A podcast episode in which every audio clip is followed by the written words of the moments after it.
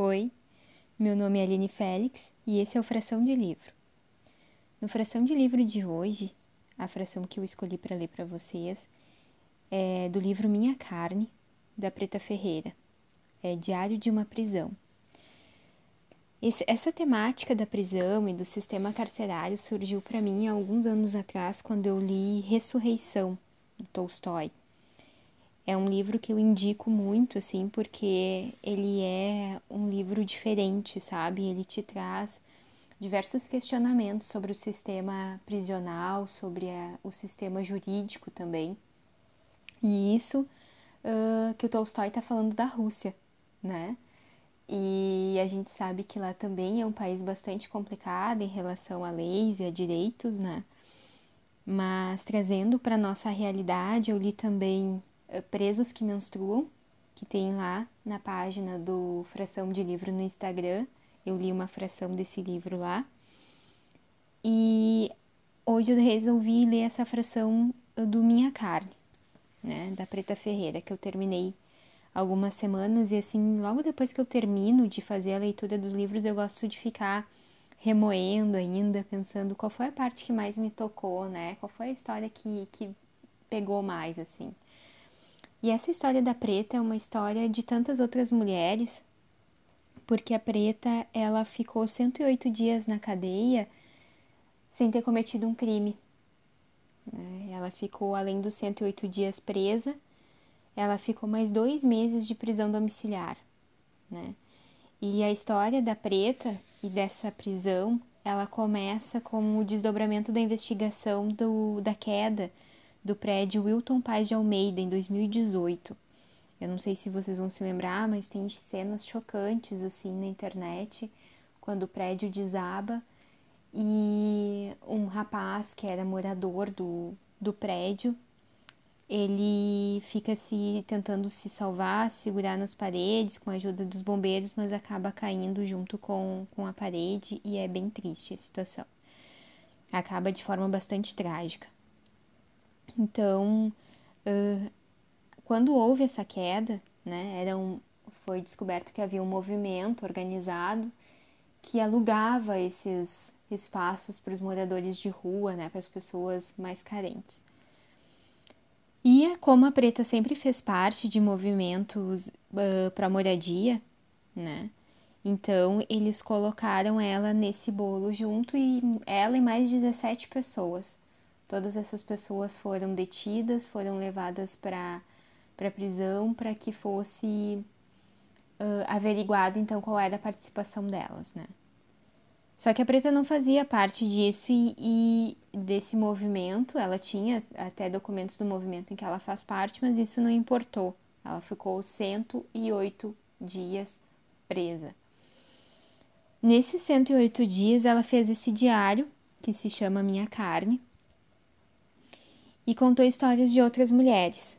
Né? Antes de ler a fração do livro que, que eu quero ler para vocês, eu vou ler o prefácio, porque o prefácio é escrito pela Juliana Borges, que a Juliana Borges também tem um livro que se chama Prisões Espelhos de Nós, que está aqui na minha lista e com certeza vai rolar um, uma fração dele aqui também.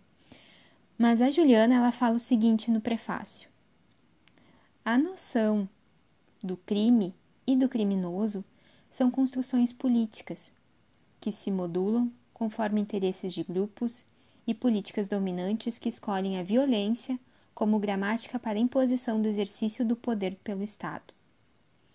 Que será um mantenedor de privilégios e desigualdades, quando deveria ser um garantidor de direitos.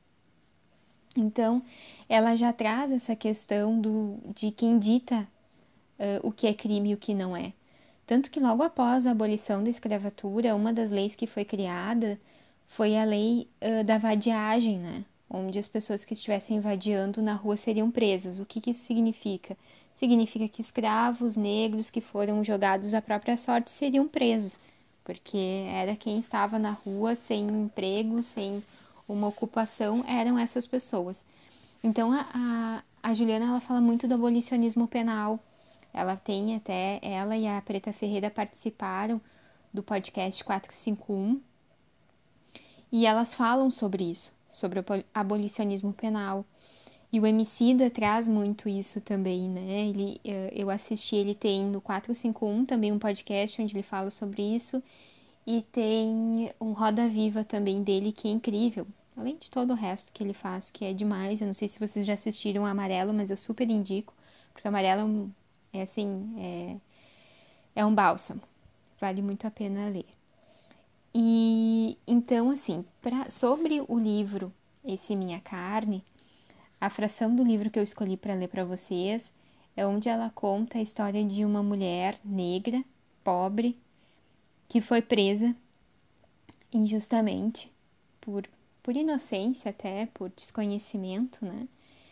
E que segue presa como tantas outras pessoas. Aqui até ela conta outros casos, inclusive de pessoas que ela conseguiu ajudar por conta de ser influente, né, de ser conhecida no meio político ela conseguiu ajudar outras mulheres.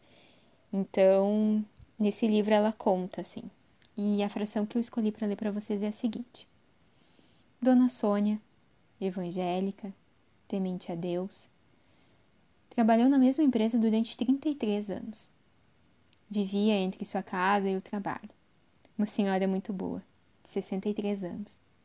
Adotou uma moça que morava na rua perto de sua casa e o bebê desta. Ela criou os dois. A moça tinha problemas com álcool e Dona Sônia conseguiu salvá-la. Dona Sônia morava em uma casa no mesmo quintal que seus netos, traficantes de drogas. Ela, além de trabalhar na mesma empresa durante todos esses anos, costurava para o bairro. Pediu para um de seus netos levar uma encomenda, um dos que não fazia nada de errado, que trabalhava e a ajudava. Mas a polícia invadiu a casa e levou todos. Até um vizinho que havia emprestado um videogame aos moradores traficantes. Dona Sônia, sem saber do que se tratava, achou uma balança em casa. Colocou na bolsa e foi para a delegacia. Ao chegar lá, disse aos policiais que a balança ficava em sua casa todos os dias e que era de seu neto, mas que ela guardava. Conclusão: foi presa junto com os netos. A moça adotada não pôde visitá-la, pois não tinha o mesmo sobrenome. Vocês sabem como é a adoção de pobre. Não tem registro de maternidade, é colocar dentro de casa e pronto. Os netos confessaram, disseram que nem ela nem o vizinho faziam parte do esquema. Os ladrões também, os patrões também testemunharam a seu favor.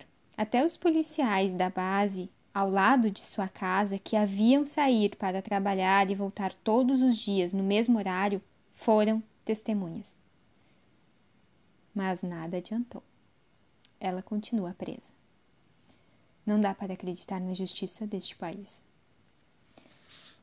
Então são histórias como essa que a gente precisa conhecer, que a gente precisa ter o poder de indignação e de cobrar também né, das autoridades essas questões que, que são tão fortes na sociedade quando se trata da população negra.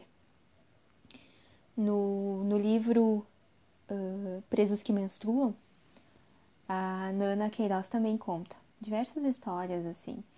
Não é tentar fazer um vitimismo, não sei se, se você está me entendendo, mas eu não quero vitimizar as pessoas que estão presas, que cometeram crimes. Eu quero que a gente tenha um olhar sobre que crimes são esses. Onde esses crimes começaram? De onde partiu esse crime? Quem fez esse crime primeiro? Em que momento essa história começou? E a gente poder refletir sobre isso, tá bom? Se quiser falar comigo, tô lá no Fração de Livros no Instagram.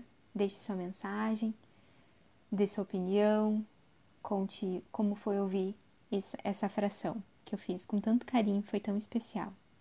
Eu espero que você goste, espero que deixe aqui seu comentário e até a próxima. Um beijo.